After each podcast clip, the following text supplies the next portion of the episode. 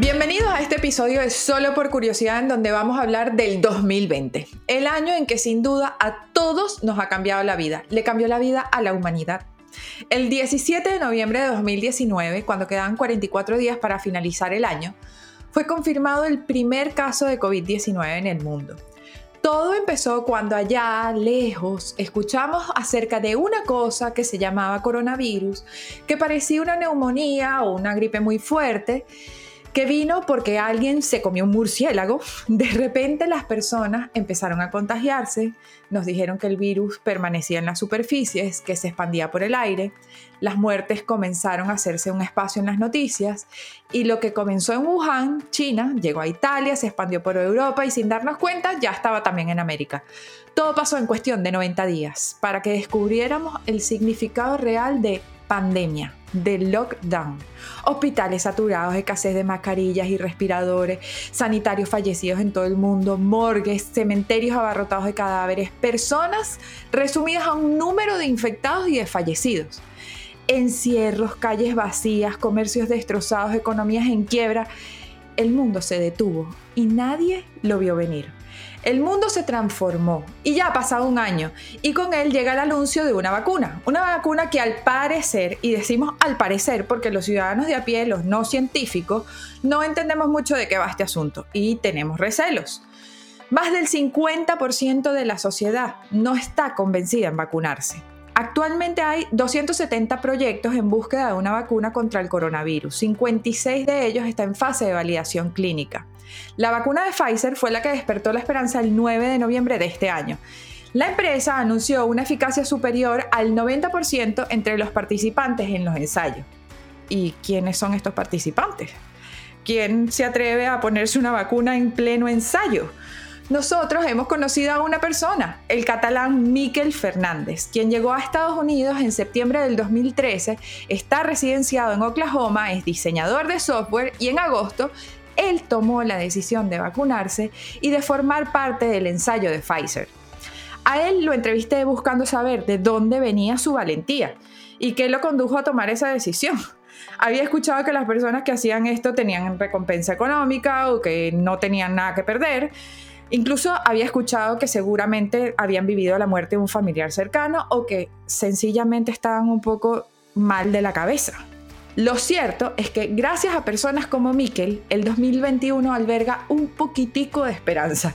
Y no solo porque participó en el ensayo, sino porque ha sido alguien curioso y se ha informado para tomar las decisiones que ha tomado conscientemente. En este episodio yo no pretendo convencerte de que te vacunes o no. Mi único objetivo es que recapacites, como lo hice yo, para que cuando tomemos la decisión de hacer las cosas, no sea por algo que nos imaginamos o algo que nos dijeron o lo primero que leímos, no sea porque nuestros juicios intervinieron, sino porque la curiosidad de informarte te ha hecho consciente de cada paso que vas a dar.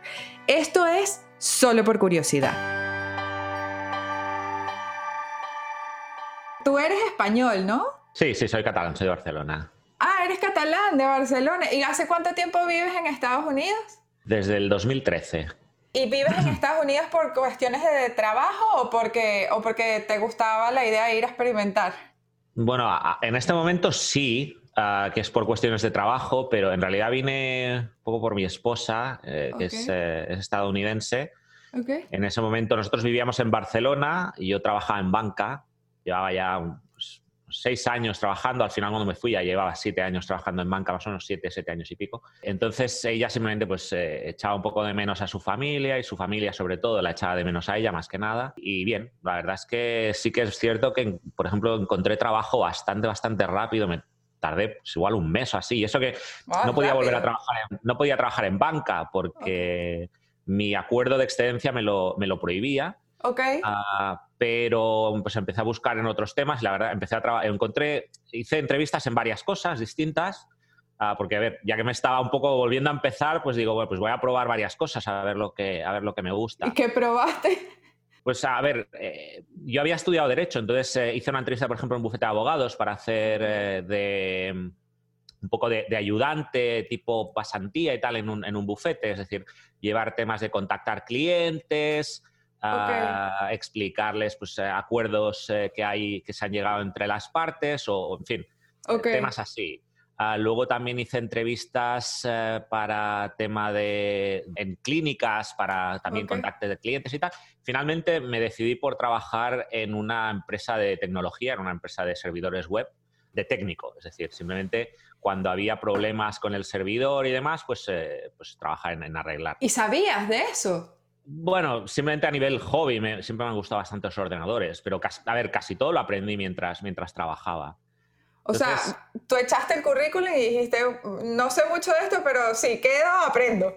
Sí, ah, bueno, es que aquí el tema, la verdad es que es bastante distinto de allí, porque allí sí que es verdad que buscan gente muy específica, muy que tenga una preparación. Aquí, por lo menos, la, experiencia que tengo con, las empresas en las que he trabajado, parece que buscan más que tú tengas experiencia laboral previa de lo que sea, no, no, no importa demasiado, simplemente que tú demuestres que eres una persona seria y formal y que, y que te responsable. trabajo responsable, eh, más que el hecho de que, ah, evidentemente, si tienes experiencia, evidentemente es un punto a favor, pero no, no parece que sea una, una, cosa exclusiva. Con todo este tema de la pandemia ahora, ¿sigues con trabajo? ¿Sigues trabajando en el mismo sitio? En el mismo sitio no, haciendo diseño de software. O sea, ahora mismo soy diseñador de software. Pero, imagínate tú, aprendiste en la empresa a hacer, a diseñar software. Sí, sí, sí, sí, sí, aprendí. Pero tú siempre has sido así como de aprender lo que se te atraviese, o sea, de, de probar, bueno, vamos a probar todo lo que se nos pase aquí por delante. Sí, a ver, en banca igual. A ver, yo había estudiado Derecho, con lo cual tampoco tenía una experiencia en banca y también lo aprendí mientras, mientras trabajaba allí. Con lo cual, sí, realmente mm, toda mi experiencia laboral es de, aprenderla mientras estoy haciendo el trabajo. ¿Y en tu vida personal también eres así? Como de, ah, bueno, vamos a probar a ver qué tal. Ah, no, no tanto. No, no, yo creo que no. Yo soy más, soy más bien prudente, más bien... ah, sí. De pensarme las cosas bastante. En cambio, sí, la verdad es que sí. A nivel personal, fuera de, lo que es ambiente laboral, yo creo que sí, que soy bastante más, más prudente. Durante la pandemia, sí sigues trabajando en este sitio. Sí, sí, sí, trabajamos remotamente, de hecho. Ya al principio, desde el primer momento que empezó todo el tema de la pandemia aquí en Estados Unidos, teniendo en cuenta que de hecho ya tenemos eh, experiencia en, trabajo remoto, pues tenemos muchos empleados que trabajan en distintos puntos de Estados Unidos, ellos decidieron, oye, pues vamos a hacer que todo el mundo trabaje remotamente, a lo mejor es un, es un paso complicado, pero vamos a probarlo. Y la verdad es que ha funcionado bastante bien, llevamos ya desde entonces y de momento lo han extendido hasta enero y yo creo que se extenderá un poco más. ¿Cómo ha resultado todo, todo el movimiento ahí en Estados Unidos? Porque desde aquí se ve como que Estados Unidos es la pandemia, eh, pero multiplicada en 300 mil, o sea que hay cero control, es así, o sea, es, una percepción de medios de comunicación. Depende del lugar, depende de la ciudad, depende del estado. La verdad es que hay, hay mucha, mucha variedad. es un tema. El problema aquí es que Ah, ha pasado también un poco en Europa, creo yo, pero aquí sobre todo el, tema de la pandemia es un tema político. Aquí ah. hay una especie de, de voluntad por parte de la gente de mostrar políticamente si, creen o no creen en la pandemia o si creen o no creen en que es en que es tan grave como es. Eh, por ejemplo, tema mascarillas. Aquí hay gente que no lleva la mascarilla prácticamente como, una, como activismo político, no se la quiere poner. Entonces, yo, ayer mismo, ayer estaba, llevé a mi hijo al parque, mi hijo, siempre, mi hijo y yo siempre llevamos mascarilla, pues me parece que éramos los únicos de todo el parque que llevaban mascarilla. Otras veces eh, había por lo menos alguien más, pero esta vez, ayer, es que no había nadie llevando mascarilla. pero la gente ah. que no lleva mascarilla es como más cercana a Trump, entiendo yo, ¿no? Bueno, como Trump hace una muestra prácticamente de, dar, quitarle importancia y es siempre está diciendo esto ya está acabado, esto ya ha pasado, esto ya está resuelto. Ah, desde el principio prácticamente, imagínate la de meses que hace que teóricamente esto ya se ha acabado. pues sí, realmente es un tema de yo soy pro-Trump y yo no llevo mascarilla. Y además es que incluso es difícil a veces defender el llevar mascarilla o, ofrecer a la gente llevar mascarilla porque te sientes prácticamente idiota porque es casi el único que lo lleva, excepto en lo que son locales comerciales. Porque sí que hay un mandato, por ejemplo, en mi ciudad. ya digo, depende de la ciudad, depende del estado. En mi ciudad, la alcaldesa hizo un mandato en el que ordena que en, en locales comerciales se lleve mascarilla. Y ahí sí que ves a mucha gente llevando mascarilla, pero no todo el mundo, porque por ejemplo, hace unas semanas me fui a cortar el pelo, yo llevaba mascarilla, hay un cartel ahí que pone, oye, sin mascarilla no te atendemos. Entonces, eh, yo cuando llegué, todo el mundo llevaba, los empleados, todos los clientes, pero mientras me cortaban el pelo entró un, un chico que no lleva mascarilla y le atendieron exactamente igual, ni le preguntaron, ni le dijeron absolutamente nada. ¿No te produce ah. muchísima rabia? Sí, bastante, bastante, bastante. Pero claro, es que no, puedes hacer nada, porque ¿qué vas a hacer? Levantarte a medio corte de pelo, irte, es lo, prácticamente es lo único que podrías hacer. Evidentemente, tú sigues con tu mascarilla. Realmente es un tema, si, si el comercio no quiere imponer la regulación, evidentemente no se puede hacer nada, porque no, no hay forma de, ejecutar la única. Y de hecho, el comercio, el problema que tiene es que lo único que puede hacer es llamar a la policía. Claro, pero hasta que la policía viene, no, tampoco puedes hacer nada. Lo único que tienes es un problema con un cliente que no sabes cómo va a reaccionar. Aquí, imagínate, con el eh, donde estamos en Oklahoma, es, armas y todo. es, un, tema realmente, es un tema realmente complicado. Y ya digo, es como es activismo político, eh, la gente lo tiene muy, muy dentro, incluso a flor de piel. Con lo cual es, un tema, es un tema complejo. ¿A ti, a tu familia les ha afectado? O sea, ¿han tenido afección por el coronavirus? ¿Alguien que hayas visto que, que, que de cerca haya fallecido o, se haya visto en bastante malas condiciones? No, yo, sí que conozco, aparte, más a, nivel de terceras personas, sí, muy allegados, no. Lo único, mi tío sí que ahora le, dio positivo en, coronavirus hace poco, pero él se encuentra bastante bien, un poco de tos, un poco, pero la verdad es que él está teniendo bastante suerte, no, no es nada grave. Cuando decidiste formar parte de, o sea, del proceso de estudio para la vacuna del COVID, cuando te lo planteaste, ¿te sentías como que era una responsabilidad o realmente era como más por, por hacer el bien, ¿cómo lo veías? Pues fue un poco de todo, creo yo. Es, la verdad es que como la decisión la tomé tan rápido, es casi un análisis que estoy haciendo a posteriori. Madre mía, rápido. Pero sí, la, decisión la tomé prácticamente en 10 minutos. ¿Cómo en 10 minutos tomas una decisión como esa? Es que hasta ese momento ni siquiera me lo había planteado. Yo nunca he participado en, ningún estudio farmacológico, nunca me he ofrecido, ni, ni, que se, ni se me había pasado por la cabeza en ningún momento participar. Ah, simplemente vi el anuncio y tampoco se me había ocurrido antes de eso pensar, oye, pues a lo mejor tengo la oportunidad. No, no, no, no, no, no lo había pensado. Simplemente vi el anuncio.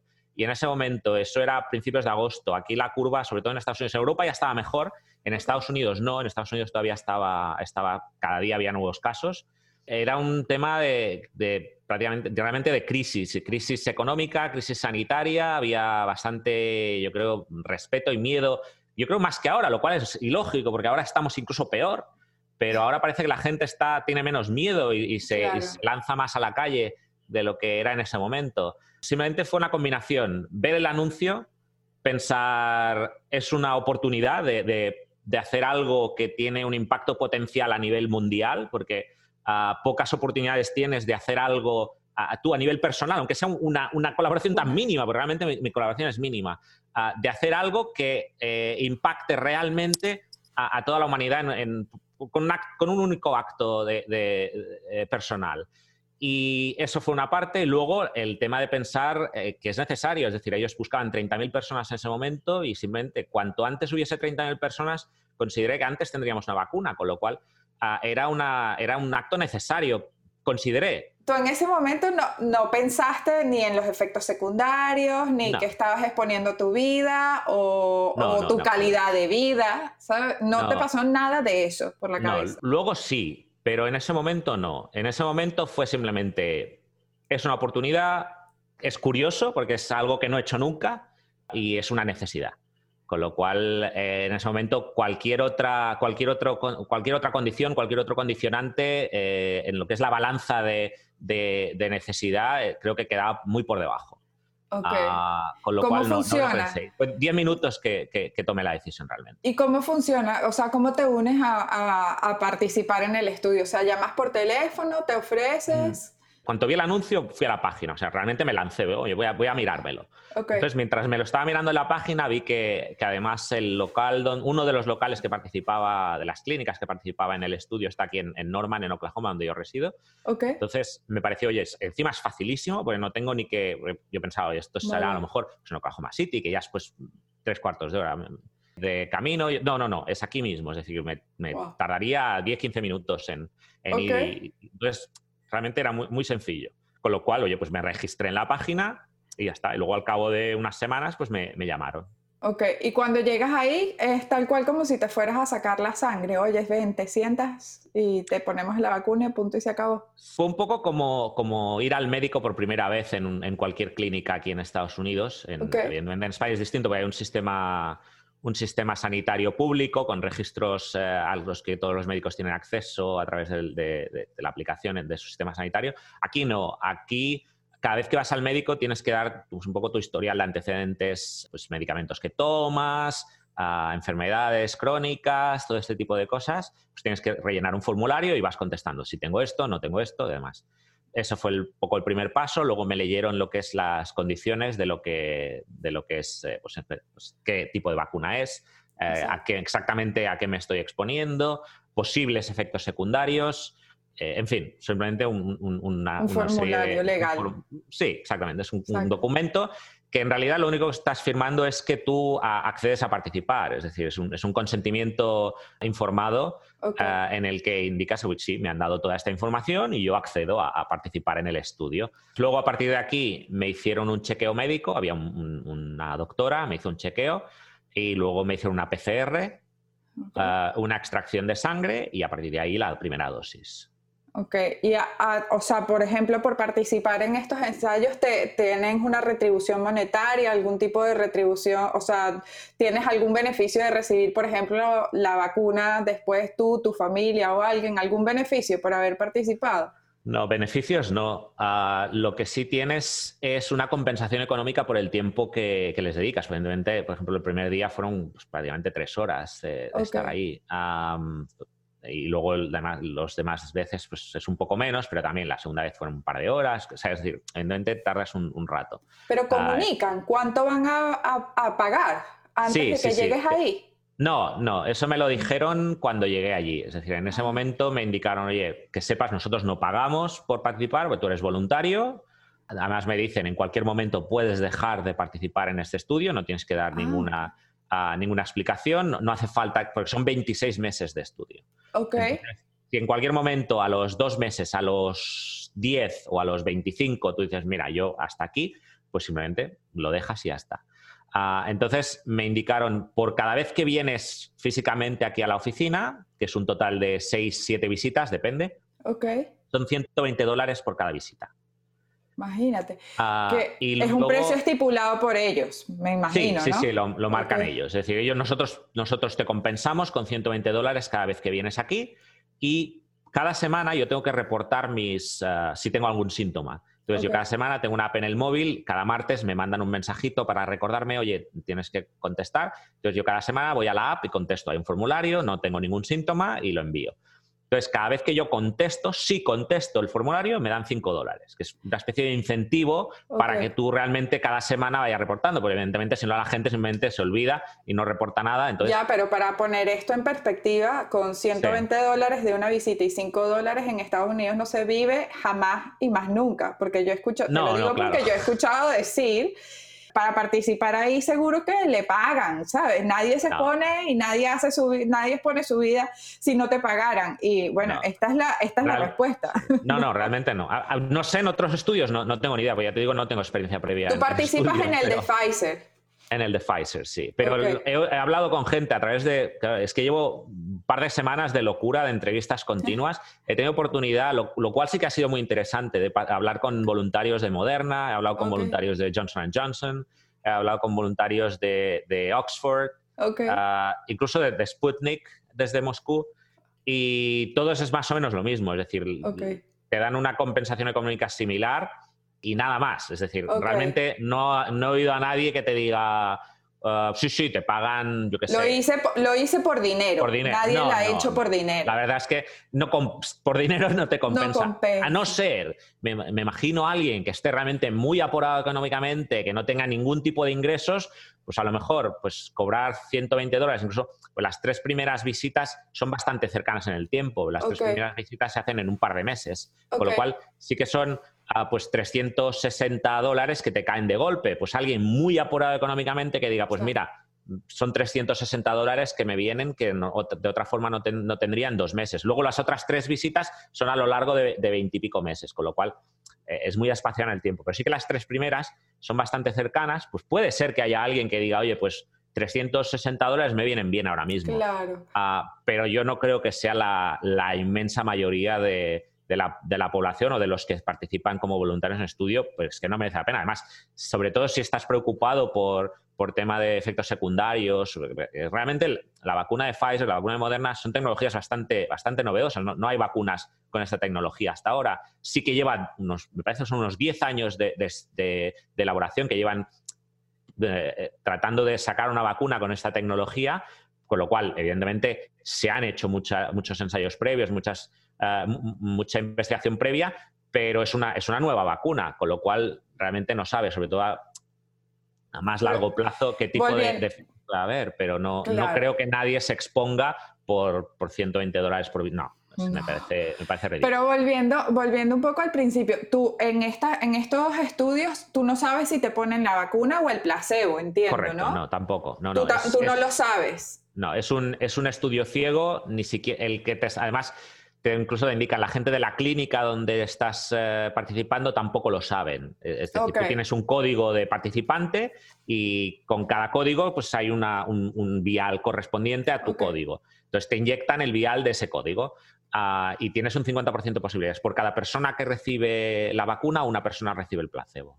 Ok, ¿tu esposa y tu familia qué dijo de todo esto? Porque yo, yo escucho y te veo a ti súper plácido, ¿sabes? Sí, no, me lo pensé, tomé la decisión en 10 minutos y yo me imagino, o sea, si yo soy tu esposa, yo estaría sentada en el sofá viéndote así y diciendo, oye, al menos consúltamelo. ¿Qué dijeron? No, mi esposa nada, mi esposa le pareció bien. Otros miembros de mi familia sí que, oh, pero ostras, qué valiente y ya, de verdad que...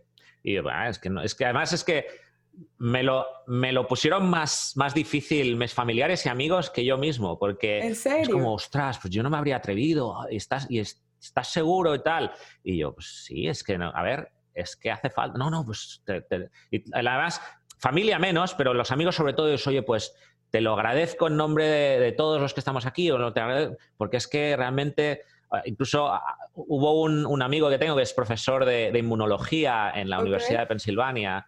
Ah, él me, oye, me creo, tengo la, obligación de hablar contigo sobre este tema porque creo que tienes que estar bien informado y qué, qué tipo de vacuna es, demás. Entonces, él me dio un poco de charla de tal es la única persona que creo me dio un poco más de respeto lo que realmente lo que estaba haciendo, porque me lo puso más en, a nivel eh, técnico y más, con más detalle exactamente qué es, lo que, es lo que hacía. Pero miedo no me dio, la verdad. Un poco más respeto, sí, pero no, pero no miedo. Él incluso me dijo, ostras, yo, por ejemplo, no sé si realmente, no sé si lo haría tampoco a nivel personal, pero la verdad es que te lo agradezco porque hace falta que haya voluntarios que participen, porque si no hay voluntarios, obviamente no hay vacuna.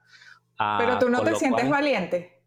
o sea, no, Lo, no lo sientes así, como que, bueno, es un acto de valentía lo estoy percibiendo como un acto de valentía a través de los otros, pero yo en ningún momento pensé que era un acto de valentía. Es decir, pensé que era que realmente una, una necesidad de las circunstancias eh, excepcionales que, vivimos y que estábamos viviendo en ese momento. O sea, yo te escucho y claro, si estoy hablando con una persona que, que, a nivel profesional, por ejemplo, es así, ¿sabes? Que está dispuesto a probar absolutamente todo, que de repente es abogado, pero como que también es financista, como que también es desarrollador de software, ¿sabes? Como que no le importa adaptarse, es como súper versátil te veo y digo, bueno, tiene una mente lo suficientemente apta para pensar en prueba, fallo, fallo, errores, prueba, fallo, fallo, errores, ok, resultado perfecto, esto es a lo que tenemos que llegar, pero esto es como una mente como muy lógica, ¿sabes?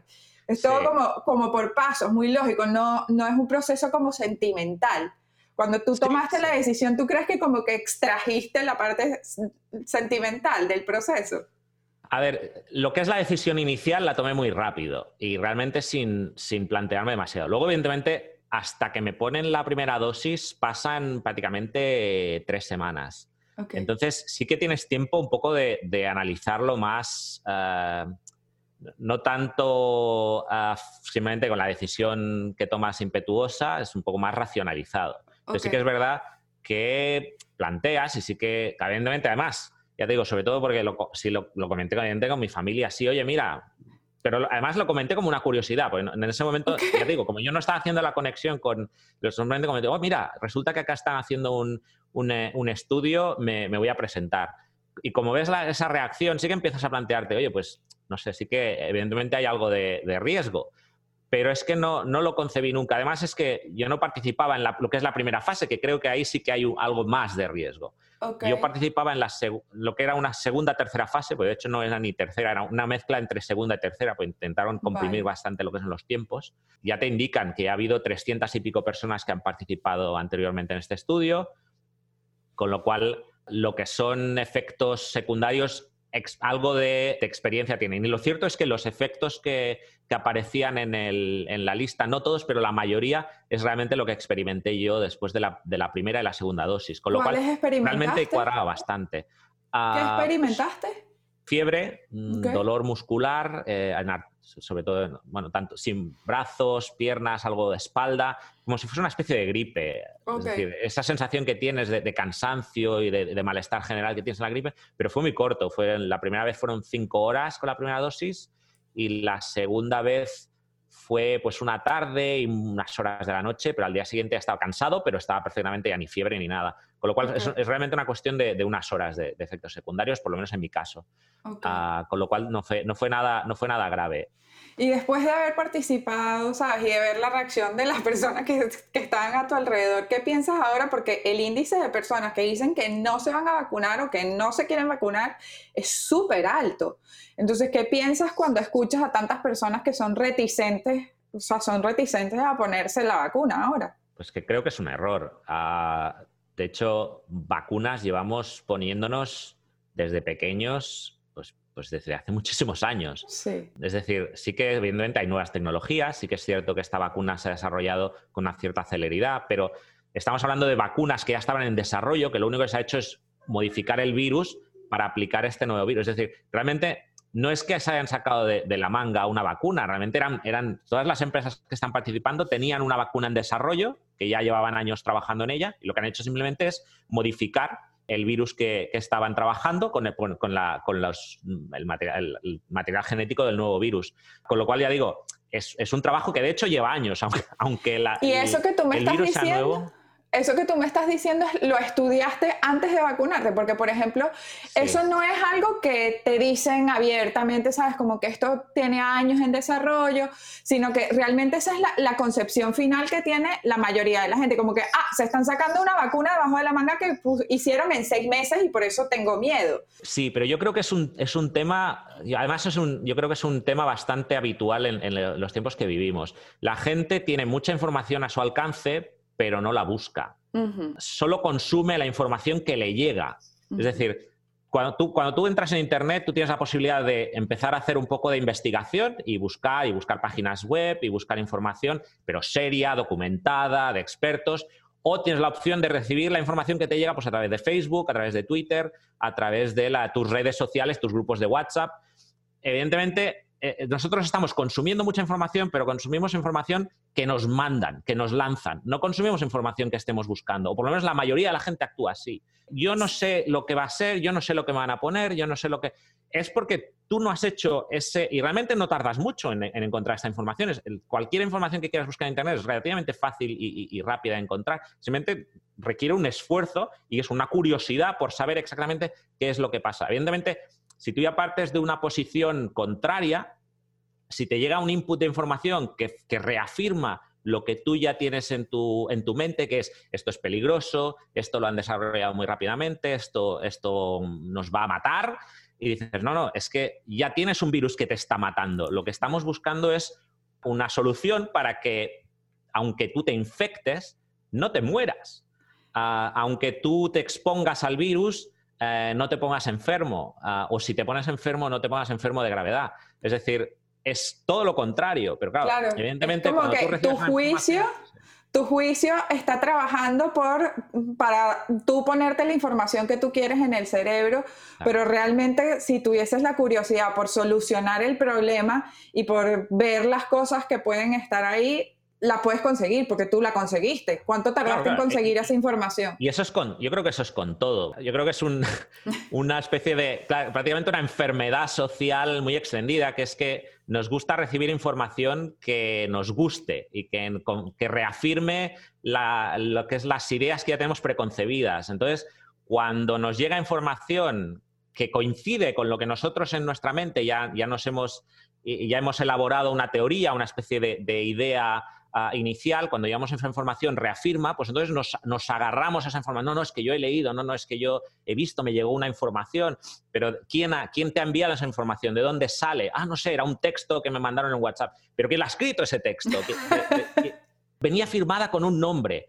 Sí, bueno, todo el mundo tiene sabes nombre. Que realmente, pues yo puedo eh, escribir un texto, escribirlo yo y poner que lo ha escrito, yo qué sé, Stephen Hawking y decir, no, no, es que este texto es de Stephen Hawking. Y la gente, oh, pues qué, bien escrito este texto de Stephen Hawking. En realidad no es de Stephen Hawking. Eh, es decir, no, no buscamos la fuente de esa información, solo recibimos información y como coincide o nos gusta porque está muy bien, porque está bien escrito y, y con lo que dice cuadra con, con, lo que nosotros ya pensamos, pues nos lo damos por bueno y pasamos adelante. Y o además recibimos a veces simplemente un titular, la prensa, y lo he visto en, las propias, ah, mis propias palabras, luego en el titular, muchas veces las, las retuercen un poco para que parece que diga algo para que, venda un poco más. Es decir, pues yo sé, sí, tuve efectos gripales. Dije, sí, yo he dicho que son parecidos a la gripe, lo cual no es efectos gripales. O no es, es decir, o yo, y además he dicho siempre muy limitados en el tiempo, muy pocas horas, pero realmente, claro, ese tipo de titulares impactan y hace que la gente, pues es el clickbait, hay que ir, hay que ir a leer esa información en, la prensa, hay que, hay, que, hay que verlo y hay que... Y, entonces tienes que llamar, entonces tienes que hacer unos titulares muy... Eh, muy llamativo, yo le llamo titular de marketing. Sí, sí, sí, realmente es eso. tienes que vender un artículo, es, decir, los artículos de prensa en estos momentos es un producto, es un, es un producto que hay que vender, es un producto comercial, porque incluso yo he hecho algo que te dicen que no tienes que hacer, que es leer los comentarios a tus artículos. Ah, entonces, yo, pero bueno, me da curiosidad, quiero saber qué piensa la gente. voy ¿Qué has leído? Pues de todo, desde gente que oye, que agradece y tal, y bien, pues mira, yo me la voy a poner enseguida y tal, y luego gente que es auténticos trolls de, pues este chico ya no nos lo contará dentro de unos meses cuando se muera o cosas así, o ya, o, leer, primero que se la pongan los políticos y luego ya me la pondré yo, o bueno, bueno, que esto, cuando, cuando yo vea dentro de unos meses que realmente no ha pasado nada, ya me lo pensaré, cosas así. ¿Qué te produce leer eso? Porque, o sea, yo lo veo desde aquí, que estoy hablando contigo, y claro, desde alguna manera leer un comentario como que, ah, bueno, vamos a ver qué pasa después, a ver qué le pasa a este chico, si, aparece muerto o no, yo me lo hago. Es como un poco, poco, o sea, tienes poca compasión, o sea, es, como... Yo, yo la me la he puesto. yo podría decir, a mí me da miedo, o sea, yo mm. hasta ahora que no había hablado contigo, puedo serte honesta me daba miedo. O sea, yo después de tener esta conversación contigo, siento muchísimo menos rechazo a, lo que, a, la vacuna. Pero también te escucho y digo, o sea, ¿qué se siente leer un comentario como ese? Me choca un poco, pero ya me lo esperaba. Realmente no, no, me, no me sorprendió en exceso. Sí que veo, realmente me, me confirma, además en el tipo de comentarios, lo que explican, además ves que realmente no se lo han leído, porque cosas que comentan, sobre todo muy detalles de, pues, pues eh, si tienes, si son síntomas gripales, imagínate gente mayor que se muere con la gripe. Pero es que no tienes la gripe, lo que tienes es una serie de síntomas que son, lo que yo digo es que son similares para que la gente entienda qué tipo de síntomas son, que son similares a la gripe, pero no es que tengas la gripe. Dura, además, quiero decir, es que la gente realmente además demuestra que se queda con el titular síntomas gripa y ya está, y se queda, tú ves como si tuviese la gripe. Entonces la gente diga, oh, pues la gripe, pues imagínate, pues si tengo que pasar la gripe, prefiero no ponerme la vacuna. Pero es que no pasas la gripe, tienes una serie de síntomas, que yo identifico con cómo me siento cuando tengo la gripe. Pero no es exactamente lo, lo mismo que tener la gripe. Y además es que ya digo, unos síntomas gripales de cinco horas ya me digas tú si compensa o no compensa. Claro que compensa. No tener, el, no poder, el no tener la, la COVID-19 o, el, no ponerte enfermo por COVID-19. No, el no exponerte, el no exponerte a la muerte. Y no, no sé, o sea, no sé si a ti te lo han dicho o si, si se sabe ahora si eso disminuye la posibilidad de contagio con, los, con demás personas. Yo asumo que eres creo que todavía, al no ser portador reduces. Creo que todavía se está estudiando. De hecho, eh, por ejemplo, el chico de Oxford comentaba que, parece que sí que reduce la carga viral. Es decir, evidentemente tú aún puedes infectarte. Lo que pasa que, como tú tienes ya anticuerpos para combatir esa infección, esa infección no se extiende en tu cuerpo y no te pones enfermo. entonces, eh, evidentemente tu carga viral es menor. Cuanto menor es tu carga viral, más difícil es que infectes a terceros. Entonces, es un poco la, idea. Con lo cual, es lógico pensar que sí, que si tú estás vacunado, además, estás reduciendo la posibilidad de contagio a terceros. Miquel, ah, tú siempre has sido así de curioso como para buscar la verdad. Supongo que sí, supongo que sí. me gusta mucho leer, me gusta mucho desde muy pequeño. mi madre se me dice, yo, yo, iba por la calle leyendo, me tenía que apartar para que no me chocase las farolas. Ah, con lo cual sí que supongo que sí que he tenido siempre bastante este, este tipo de curiosidad de, de, porque me gusta, es decir, me gusta leer, me gusta, además me gusta opinar, ah, me gusta discutir, que es algo que hay gente que no lleva muy bien. Y yo cuando discuto, aunque tenga la posición enfrentada, no me lo tomo como algo personal. Después de haber pertenecido al estudio, tú dices que es lo mínimo que, que o sea, que forma una parte muy pequeñita del resultado. Pero es que tampoco se ve las miles de entrevistas o lo que tú estás diciendo aquí, que de alguna manera eso es parte también del estudio, porque tú, o sea, tu opinión y tu experiencia de alguna forma inspira a otras personas a ese movimiento. Entonces, claro, no es a ah, fui y formé parte del estudio, sino es todo eso más la consecuencia de todo lo que puedes hacer además de participar en el estudio. Eh, o sea, creo que, de alguna forma eso tiene que haber cambiado tu vida. O sea, tú, tú, tú ahora ves las cosas de una manera distinta. Sí, eso es incidental también, porque yo esto fue en septiembre y yo había comentado, pues eso, con familiares y amigos. Realmente no, no, más allá de mi círculo íntimo, no, no lo sabía nadie. Entonces, esto fue a raíz de salir la noticia de Pfizer ah, del 95% en un chat de catalanes que residen en Estados Unidos y en Canadá, Alguien mandó la noticia, oye, mirad qué buena noticia, parece que tenemos cercana una vacuna, en ese momento era el 90%. Yo leí el comentario y pues lo comenté también y dije, ah, pues mira, me alegro porque precisamente es ah, el estudio en el que yo he participado, con lo cual, pues oye, mira, me alegro de que, de que haya salido bien. En ese chat había un chico que es periodista, que reside aquí en Estados Unidos, y me contactó directamente y me dijo, oye, Miquel, Ah, ¿te importa que te haga una pequeña entrevista? Y era para más para un digital, un medio muy, muy de, alcance evidentemente global, pero, pero con una serie de lectores muy, muy limitado. Es exterior.cat, es, específico un poco para la comunidad catalana en el exterior.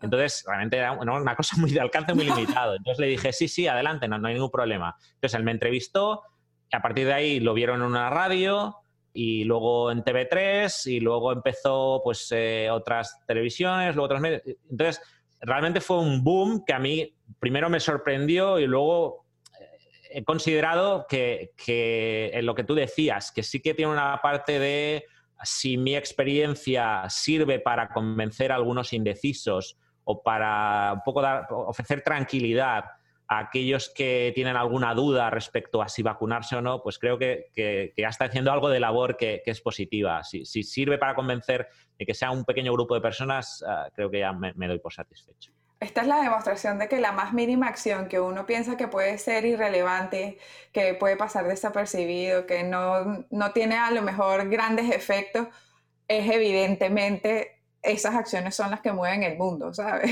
Eh, o sea, tú lo ahorita lo acabas de explicar como que, bueno, es una entrevista pequeñita que de aquí eso explotó y así, y así, y así, así se va haciendo más grande hasta llegar a quién sabe dónde, pero realmente llegaste a este podcast que, empezó solo por curiosidad y realmente, pues, ya a mí me agradece, a mí me da un gran agradecimiento haberte escuchado porque Primero porque me has quitado un poco también el miedo y después porque has contribuido a mi investigación también porque evidentemente tu curiosidad sí ha generado compasión, porque aunque no sea vista con esa palabra específicamente, porque la compasión muchas veces se ve como algo así un poco victimismo y el, ay, pobrecito él, la compasión es realmente lo que, la, la empatía convertida en acción.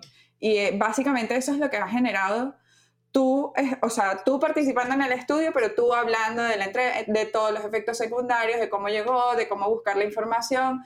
Así que creo que estás haciendo una gran labor y te lo agradezco un montón. también.